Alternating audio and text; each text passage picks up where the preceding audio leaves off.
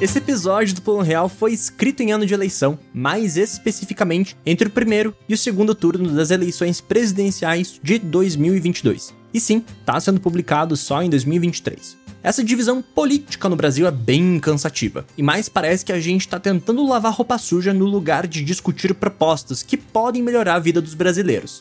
Dentre a infinita lista de assuntos, economia talvez seja um dos que ocupa os primeiros lugares em qualquer debate. Será que tem um termômetro econômico ideal que meça o tamanho da nossa febre? Como dizer se a economia tá indo para o lugar certo ou até mesmo indo para qualquer lugar que seja? Bom, a macroeconomia oferece pra gente uma cacetada de indicadores, mas hoje a gente só vai falar de PIB. Você já ouviu a palavra PIB várias vezes, mas você consegue explicar o que, que ele mede, como é calculado e o que, que ele realmente indica? Bom, eu sou Gabriel Falk e no episódio do Plano Real dessa semana o meu desafio é te ensinar tudo sobre PIB, sem nenhum economês ou palavra difícil. Então, vem comigo que você passa de ano.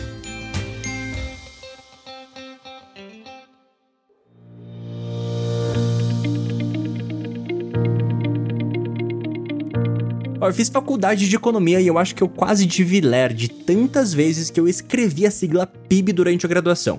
PIB é uma sigla que você provavelmente já decorou. Produto Interno Bruto. Do Jornal Nacional até a fake news do Zap, PIB é um indicador usado de forma quase indecente, principalmente porque as pessoas têm dificuldade de entender o que, que o PIB realmente significa. E é justamente por isso que eu tô aqui. O objetivo do Produto Interno Bruto é medir o ritmo da atividade econômica brasileira. Mas espera que dá para melhorar essa explicação. O PIB é um número que compara, dentro de um determinado período de tempo, o quanto a produção de um país variou. E eu gosto da palavra variar, pois o PIB pode ser tanto positivo quanto negativo. Ah, eu já vou mencionar desde já que o PIB é calculado sempre em moeda nacional, ou seja, em real brasileiro. Imagina que é um sábado de sol, a gente alugou um caminhão para levar a galera comer feijão, só que na praia. E, bom, eu moro em Curitiba, tá, pessoal? E tem praia que não. Na BR-101, até a gente chegar na praia, passamos por uma tonelada de indústrias, empresas e também um monte de fazendas com aquelas plantações bonitas, parecendo o protetor de tela do Windows XP. O PIB brasileiro é mega influenciado pela produção industrial e pela agricultura brasileira, pois estes setores são os principais combustíveis para determinar o que, que o nosso mercado está demandando que seja produzido. O PIB está aqui para medir o ritmo da atividade econômica, e quem dita se esse ritmo vai ser rápido ou devagar é o nível de consumo das famílias brasileiras e também do quanto outros países deste mundão estão querendo comprar da gente. Na minha fala anterior, eu também comentei que o produto interno bruto é medido dentro de um determinado período de tempo. E você sabe por que isso é importante? Pensa que a gente construiu um prédio no centro de São Paulo. Essa construção movimentou um monte de matéria-prima e produtos industrializados para que, literalmente, o nosso empreendimento parasse de pé. Quando um prédio é lançado, todo esse investimento que a gente fez é contabilizado no seu ano de lançamento e ele nunca mais é contado em anos futuros. Então, independente se você comprou um dos apartamentos desse prédio e decidiu vender ele depois, a sua venda não impacta em nada o PIB, pois o prédio já contribuiu para o ponteiro do PIB no ano que foi construído. Então, ouvinte, é importante lembrar que a matemática toda do PIB considera a produção de bens materiais, bens de consumo, bens de capital e os serviços prestados em cada uma dessas operações e empreendimentos. O PIB é uma grande somatória de tudo que é produzido no nosso Brasil varonil, seja ele agrícola, industrial, manufaturado e até mesmo serviços que tiveram alguma remuneração ou pagamento atrelado.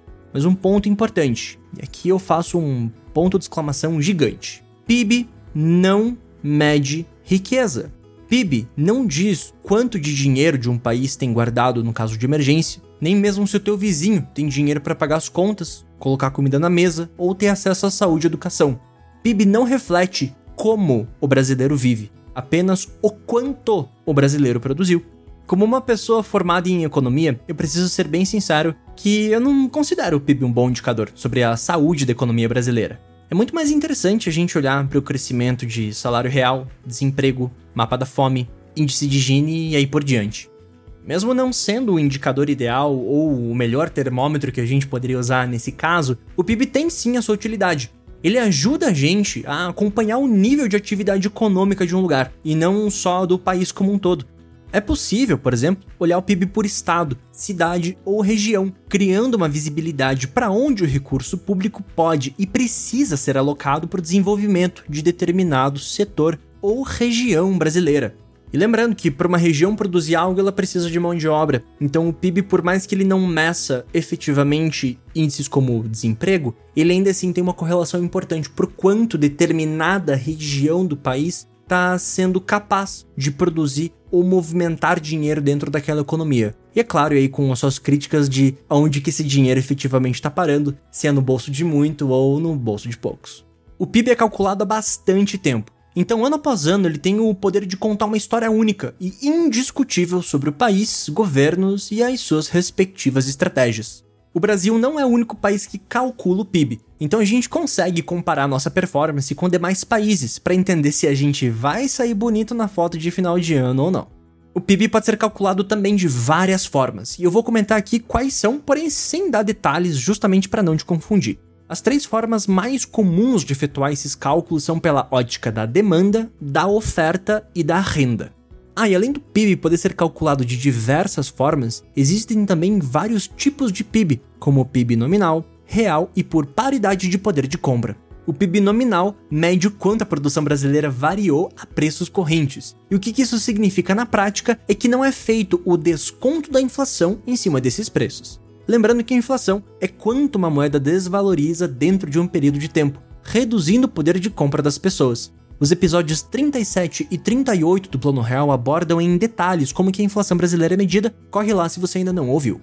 A diferença do PIB nominal para o PIB real é que essa forma de cálculo leva em consideração os preços constantes, ou seja, ele desconta o efeito da inflação antes de te entregar o resultado final. E por último, a gente tem o PIB por paridade de poder de compra, ou PPC. Normalmente ele é usado para corrigir algumas alterações no cálculo do PIB quando a gente quer fazer uma comparação entre países. Essas alterações existem em decorrência da taxa de câmbio no momento de fazer essa matemática toda. Mas não acabou por ainda não, pois a gente comumente se depara com um cálculo de PIB per capita, que nada mais é do que pegar o total em reais que o PIB de determinado local tem e dividir pela quantidade de pessoas que residem por ali. Particularmente, eu acho esse indicador meio complicado, pois em regiões onde existe uma concentração de renda muito alta, ele pode fazer com que o PIB per capita seja mais alto, sem refletir necessariamente a realidade social daquele lugar. O cálculo do PIB é feito pelo IBGE todos os meses e ele considera os seguintes fatores: consumo das famílias, consumo do governo, indústria, serviços, agropecuária, investimentos, construção civil, exportações e importações trazendo os dados atualizados do ano de 2021 para vocês, que é o último ano fechado que temos todos os indicadores já calculados. O PIB brasileiro é de 8.7 trilhões de reais, com um PIB per capita de R$ 35.161,70 e um crescimento percentual bem volátil. Então eu recomendo que você corra no site do IBGE que está aqui na descrição desse episódio para olhar os dados mais atualizados que a gente tem sobre o PIB do nosso país.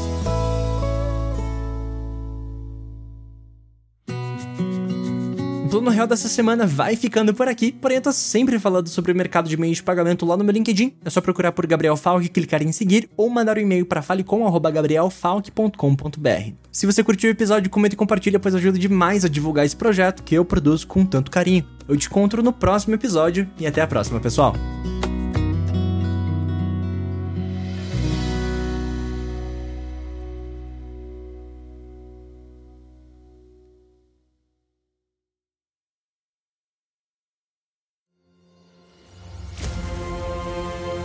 Este programa foi editado pela Grimório Podcasts.